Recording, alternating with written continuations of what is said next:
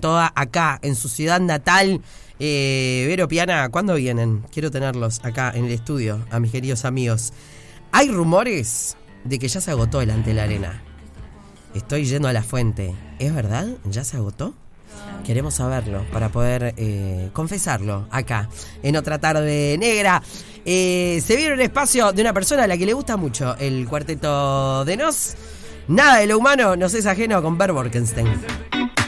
A partir de este momento, en otra tarde negra, nada, nada, nada de lo humano, nada de, nada de lo humano nos es ajeno.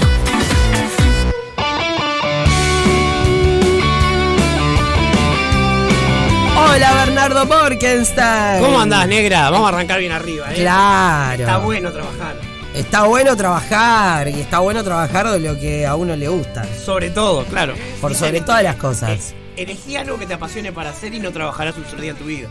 Es que es así. Sí. Es así. Y, y cuando me planteaste este tema ayer, dije, pa, ¿estamos conectados posta? Y porque son las 11 de la noche y nosotros pensamos los temas. Ah, por supuesto, eso es así. Pero mm, no sé por qué, no me acuerdo si me acosté pensando eso, me desperté pensando eso, que tuvo que ver con, con una... Miranda contentísimo. Ah, pero son pensamientos en, en mi, en mi cabeza, este, que no sé si los comparto, no, lo, estaba pensando yo. Ya te digo, en silencio, antes de dormir o al despertar, no recuerdo. Pero tuvo que ver con un comentario que hicimos acá con, con Sofi y con Juan Pi en Rompe Paga. Ajá. eh, que su momento más feliz del día era estar en la radio. Ah, lo puedo entender perfectamente. Y, Y- un día como hoy no hay un lugar mejor para estar. Pa, está de más hacer radio cuando llueve, cuando hace frío, cuando está todo reventado afuera, está de más. Y, y me quedé pensando en eso. Obviamente tengo muchos momentos felices del día, pero ta, yo ya ni, ni me lo cuestiono. Sé que estar acá es el lugar en el que tengo que estar, ¿no? Claro. Y, y- y hubo un momento en mi vida este, que me enfermaba un montón de repente y ta, no tenía voz, no podía venir. Y gracias a Dios hace mucho tiempo que no me pasa y me sequé. Ay, No, me, ay, me sequé. Ahora tenés un químico en el staff, quédate tranquilo.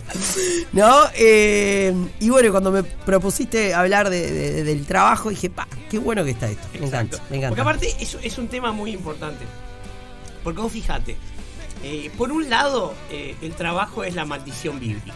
Mm, ¿no? O sea, literalmente, Adán es condenado a trabajar para ganarse el alimento.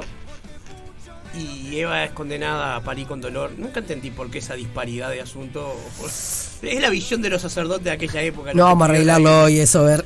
Este, y por otro lado, eh, el trabajo ha tenido siempre una, digamos, eh, una simbolización. Estoy diciéndolo mal. Es un símbolo de cosas diferentes según la época. Porque el trabajo ha evolucionado muchísimo y hoy en día, literalmente, estamos ante una perspectiva de que un par de cambios en la tecnología más y lleguemos al final de trabajo y tengamos que empezar a conseguir una sociedad con mucho tiempo de ocio donde no va a haber tanto trabajo y por lo tanto la economía mundial no va a tener que estar estructurada en torno al trabajo. ¿Cómo va a ser? No sé. El propio Elon Musk ha dicho que no ve otra alternativa que la renta básica universal. Estamos hablando de alguien que es el macho hiper alfa de, de la economía capitalista. Y él mismo dice, y bueno, lo que pasa es que no podemos tener a la mayoría de la población mundial pasando hambre. Eso es una bomba de tiempo. Ya, No lo hace por altruista, lo hace por pragmático. Pero de todas maneras no estamos ahí. El tema es, ¿qué significa el trabajo? O dicho, como lo habíamos planteado, ¿cuál es la finalidad del trabajo? Bueno, ahí eh, tantas como ideologías haya. A mí me encanta, pero me encanta, la canción Malherido del Cuarteto de Nos. Hablando de. Exacto, porque habla eh, en el tono que a mí me gusta encarar este tema, ¿no? Dice, si no me acuerdo de memoria, a veces he intentado tentar a la muerte porque lo que no me mata me hace más fuerte. ¿Ah? Entonces, esa frase un poco descontextualizada de Nietzsche, como solo Santiago puede hacer esas cosas, tiene que ver con que uno eh, tiene esa idea de que el trabajo tiene que venir acompañado de un dolor y que ese dolor de alguna manera es purificador. ¿Tá? De que sobrevivir a esa pesadez, a ese terror que es el trabajo, de alguna manera eh, te va a hacer mejor o más fuerte o mejor persona. Y la realidad es que ninguna de esas cosas es cierta. Vivir en un ambiente tóxico lo único que te hace es sufrir. Sin Y duda. el sufrimiento de por sí no es este ninguna prueba a superar. Eh, sí existe, eh, digamos, la, la decisión personal de atravesar ciertos esfuerzos que conllevan sufrimientos o eh, esas eventualidades que, tiene- que tiene la vida que también hace que, bueno, tenemos que atravesarlas y que hay un sufrimiento que es parte de la vida. Pero no es parte de la vida tener un jefe que es una bestia. No. Eso es algo que le pasa a uno. Ah, bueno, no es parte de la vida este, estar en un equipo de cuatro con tres personas que no trabajan. Por ejemplo. ¿tá? O sea, esas cosas no son, digo, uno puede siempre irse de ahí. El tema es que eh, el miedo al vacío que da dejar un trabajo en aras de otra cosa, y bueno, todos lo sabemos, ¿no? Un sueldo es algo que nos enseñan a valorar muchísimo. Yo personalmente no tengo sueldo, trabajo independiente y soy empresario, pero entiendo que eh, los cambios aterran. Y aterran porque en algún lugar nos enseñaron que el trabajo es lo que nos hace personas. Mm. Y ese es el problema. El trabajo dignifica, el, El trabajo de salud. Exacto. Que trabajen los enfermos, Exacto, decía Tabela, exacto, otra frase de papá. Tabela, pobre Mal. papá. O sea que Tabela es un filósofo no reconocido, ¿no? Este, sí, sí, eh, Pobre Papá tiene dos o tres joyas que son maravillosas. Cuando lo entrevisté hablamos de Pobre Papá, es una canción que a mí me resulta muy interesante. Más allá que me identifico. Este, Pero lo, lo que te digo es, vos fíjate, no existe una eh, ideología política que no tenga un estudio importante sobre el trabajo. Desde el marxismo hasta la escuela de Frankfurt o la escuela de Austria, que es de economistas y no de filósofos, todos tienen una teorización sobre el trabajo. La del marxismo a mí me gusta mucho. ¿sí? Aclaramos que es la parte de Marx filósofo y no la parte política de Marx. Y él dice que el trabajo es lo que hace que el ser humano pueda intervenir y transformar al mundo. Ah, Entonces, la gente que trabaja, por ejemplo, no la que tiene capital puesto a trabajar, es la que tiene la capacidad de intervenir en el mundo y por eso él tiene como sujeto histórico a los proletarios en su época, que eran las personas que trabajaban por antonomasia. Ahora, hoy en día no hay proletarios. En Occidente al menos, eh, la gran masa de proletarios que había ya no está. De hecho, hoy en día ya están desapareciendo hasta los oficinistas. El home office, el trabajo desde la casa y otro tipo de trabajo deslocalizado han hecho que las oficinas estén empezando a cambiar. Y por no decir eh, en trámite de desaparecer. La pandemia nos aceleró ese cambio. Entonces el marxismo dice eso, bueno, la capacidad tra- de transformar el mundo. Las religiones dicen, bueno, no, es este parte de ese sufrimiento purificador y la plata que vos te ganás trabajando es la única plata buena. ¿No? Este, entonces, todo eso... No, no sé si a mí me cae una bomba de plata y no fue trabajando, yo la acepto. Bueno, pero ahí la gente Mientras siente... sea plata del bien, ¿no? Claro, pero ahí la gente siente que tiene derecho a criticarte, ¿no? Ah, es obvio. inútil, Sí. Ah, Bueno, hay un tema, y esto es Va Ferreira, que el tema del derecho a herencia, por ejemplo, es algo que por lo menos habría que pensar, ¿no? Porque eh, si vamos a vivir en una sociedad donde el mérito tiene que definir lo que una persona tenga eh, en función de su trabajo, eh, el derecho a herencia viola claramente cualquier meritocracia posible. Entonces, eh, si vamos a hablar de meritocracia, hablemos también de eso. Y si vamos a hablar, por ejemplo, de eh, proteger las libertades, bueno, ahí tenés la libertad de hacer lo que quieras con tu plata, por ejemplo, de dársela a quien vos decidas. Pero a lo que voy es a lo siguiente. Nos bombardean con mensajes que vengan de izquierda, de derecha, de la religión o del ateísmo, todos van para el mismo lado. Tenés que trabajar para hacer. O sea, el trabajo como una cualidad que te da existencia. ¿Cuánta gente se presenta en función de su oficio o profesión? Sí, imponente. ¿tá? Como si eso fuera el rasgo más importante de un ser humano. Para esa persona será importante. ¿Tá? Este, pero a mí, cuando conozco a una persona con la que no voy a tener ningún trato más que casual, cuando esté en un ómnibus o en un viaje, de repente me interesa más saber si es de Nacional para saber de qué vamos a hablar, que si es este, qué sé yo, contador o escribano. Bueno, viste que hay mucha gente que incluso te la presentan. Está bien, entiendo que a veces eh, estás en un ámbito laboral. Bueno, pero ahí tiene Entonces sentido. sí, bueno, está, eh, está la negra, trabaja en Radio Cero, bla, está bien. Pero en lugares random, que no tienen nada que ver, un casamiento, por decir algo, y te presentan como El doctor fulano. el doctor fulano que trabaja en... Y vos mirás y decís, ¿en serio? Claro. O sea, después lo averiguaré yo, pero es como rari, ¿no? Y bueno, es que justamente eh, acude, digamos, ¿qué tema que estoy hablando hoy? Remite a el tema de eh, el prestigio social. Ujú. El prestigio social es el valor que le pone la sociedad a lo que vos haces. Claro. Y esa es la parte más importante de lo que quiero hablar hoy. Durante muchísimo tiempo, mi hijo el doctor Florencio Sánchez, Sí. principio del siglo, qué sé yo, final del 19, principio del 20, no me acuerdo de memoria, eh, fijó esa frase que ya estaba, así es como el derecho natural, ya estaba en la gente y él la refleja en el arte. La idea de que eh, el hijo de las personas con dinero tenía que acceder al título que de alguna manera es lo que, prepárate, los burgueses pueden tener en vez de ser nobiliarios. Como no accedemos a los nobiliarios, podemos acceder a los universitarios, que de alguna manera permitan poner, ya que no pueden ser conde, duque o lo que sea, bueno, doctor, este, lo que venga. Entonces, ¿por qué la sociedad eh, le ponía eso? Bueno, porque veníamos de la ilustración, todavía teníamos una sociedad en la cual la cultura y el positivismo habían marcado el hecho de que tener ciertos estudios daba cierto prestigio. Hoy en día eso se ha devaluado. Un título de primer grado, una licenciatura o algo, ya no es tanto. ¿Por qué? Porque hay muchos. Claro. Antes había poco, había mucho, eso devalúa. Entonces hay que tener la maestría, el doctorado, el postdoctorado.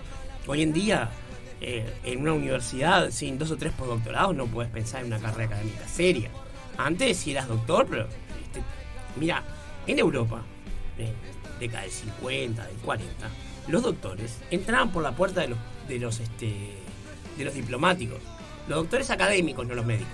Ujú. En, en Europa, un médico es un médico y un doctor en medicina es un doctor en medicina. Que, no, no, simplemente es una diferencia. Entonces, ¿dónde fue a parar esa, ese prestigio social que antes alcanzaba con tener un título cualquiera para recibirlo?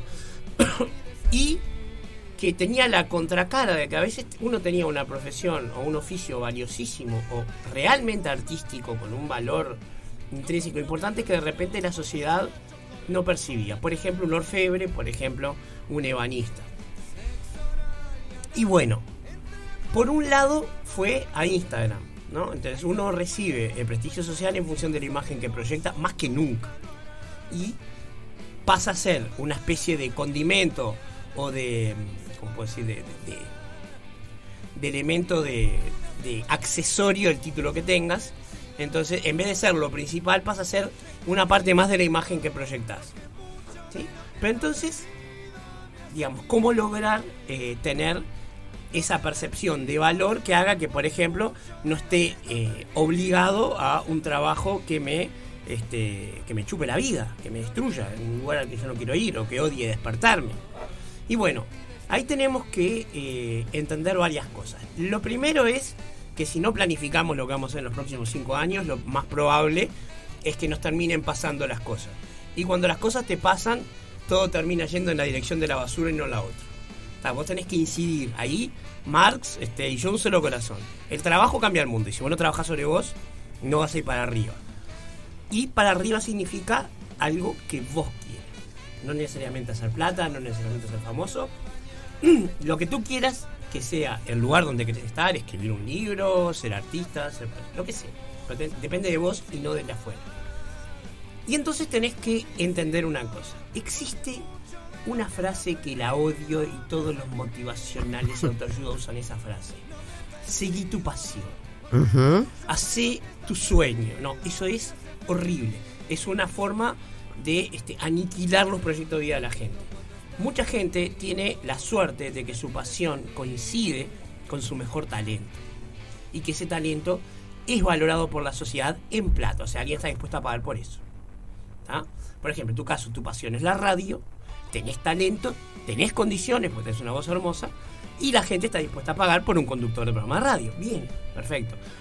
Pero imagínate que yo hubiera querido ser arquitecto. Yo tengo dos guantes de box congénitos, yo no puedo dibujar. Y en mi época no había AutoCAD. Entonces, hubiera sido condenarme al fracaso. El trabajo te puede llevar hasta cierto punto. Vos hubieras querido estudiar guitarra. ¿ah? O sea, tocar guitarra, lo que dice tocar guitarra, es lo que hace Nicolás Ibarburu o Guzmán Mendaro. ¿Ah? Bueno, está, habrá gente en el medio también. Sí, pero lo que hace, por ejemplo, Alex Puntone o este o algún otro cantante que además toca la guitarra es eso, es además tocar la guitarra. Vos escuchás a Mendaro y te, te morís como hace hablar esa cosa. Ah, bueno, sí. Entonces, eso es tocar la guitarra. Y nunca hubiera podido. Entonces, yo- mi talento, mi, mi ausencia de talento me hubiera llevado hasta un punto. Entonces hubiera sido la condición necesaria para que me hubiera arruinado yo solo. Vos lo primero que tenés que hacer es decir, bueno, acá, ¿qué tengo? 20, 25, 30 años, la edad que tenga. ¿Cuál es mi mejor talento, no cuál es mi pasión? ¿Qué es lo que hago bien? Y ahí tratar de ver si la sociedad está dispuesta a pagar por eso. Entonces vas a tener un trabajo que a lo mejor no te gusta. ¿tá? Porque a mí me encanta cocinar, pero odiaría estar en una cocina con el estrés que se supone. Eso requiere un tipo de personalidad muy específica. Una cocina la puede llevar adelante una persona que sin eso no puede vivir. Y no alguien que meramente le gusta cocinar. Porque cada plato es un examen final. Cada plato es un cliente que si no le gustó no vuelve. Entonces, por decir algo, lo que a mí me gusta no coincide con lo que hago bien, bueno, entonces me dedico a lo que hago bien y planifico para el día que yo pueda además incorporar lo que a mí me gusta. Pero no voy a hacer el error de entender que en algo que la sociedad no te da soluciones, vamos a suponer la, la- situación más básica, ¿verdad? No estoy esperando una herencia, no, no, no hay ninguna solución mágica que me venga a sacar de esto, ¿no? Entonces, en ese sentido, para poder eh, vivir en una sociedad donde el trabajo es la manera en que la sociedad además te, te reconoce, vos tenés que identificar bien. ¿Qué hago bien? Perfecto. ¿La sociedad está dispuesta a pagar de eso? Y bueno, no, mira, lo que yo hago bien son origami, la sociedad eso no lo paga. Bueno, buscas otra cosa, que además hagas bien y que la sociedad pague. Porque existe otra cosa y es la contracara, y lo vamos a tener que hablar en otra columna, y es que una de las cosas que hace que la sociedad te niegue la existencia y pases a ser una de las personas que son, por ejemplo, los homeless, los eh, personas sin hogar, las personas marginadas, es no tener trabajo. Es no, no tener la capacidad de poder llegar a aspirar a un trabajo. Transitoriamente no tener trabajo no pasó a todos. Sí, bueno, sí, sí, sí, sí, se Pero entiende. entonces el tema es, porque la sociedad dice, vos trabajás, el éxito no te lo garantizo, pero no trabajes y te garantizo la no existencia. Y bueno, estamos en un momento que la sociedad eso lo está cambiando. Yo quiero seguir trabajando, a ver. Bien, pero una cosa es que trabajas No. porque querés. No, porque me cosa- tengo que ir a la pausa y si no nos van a rajar a todos. Ah, bueno, sí, nos vamos tranquilamente. Este, y bueno, y la Interesante. semana que viene nos vemos y seguiremos trabajando. Ah, arriba, gracias, a ver.